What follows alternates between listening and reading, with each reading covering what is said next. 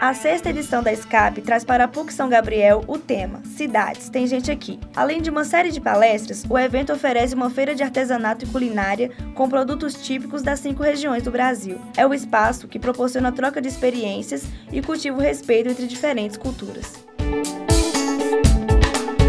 Uma das expositoras é Benedita Silva, dona de casa de 46 anos. Ela conta como começou o projeto artesanal do qual participa no Vila Fátima e ressalta a importância deste evento.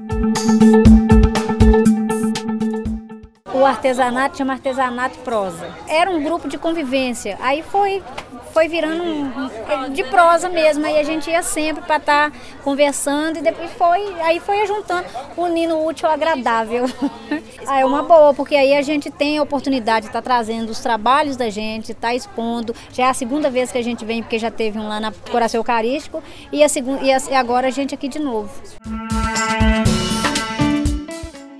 Outro expositor que chamou bastante atenção do público foi o índio Rayucuan, de 23 anos, da tribo Pataxós, de Coroa Vermelha, na Bahia. Ele comentou sobre a importância do trabalho dos índios nas grandes cidades. Logo no começo foi muito difícil, mas até que o pessoal reconheceu um pouco que existe indígena de verdade na cidade.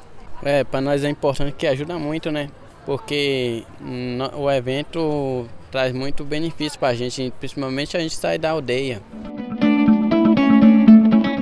A SCAP acontece até o dia 6 de setembro. Confira a programação completa do evento no site da PUC Minas.